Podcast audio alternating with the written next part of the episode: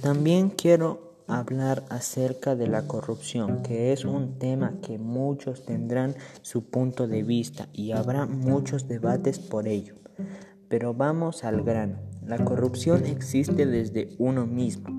En el momento que uno miente sobre un tema o algo para conseguir el beneficio propio, como quizás cuando no, no, nos conectamos a clase y mentimos diciendo que no teníamos internet o cuando decimos que está dañada nuestra cámara. Estamos siendo corruptos. Es por eso que les invito a ser optimistas sobre este tema. Hay que cambiar. Debemos cambiar. Me incluyo. Si desde nosotros cambiamos en un futuro no muy lejano, podemos mermar el porcentaje de corrupción, al menos a nuestro alcance en escuelas y colegios.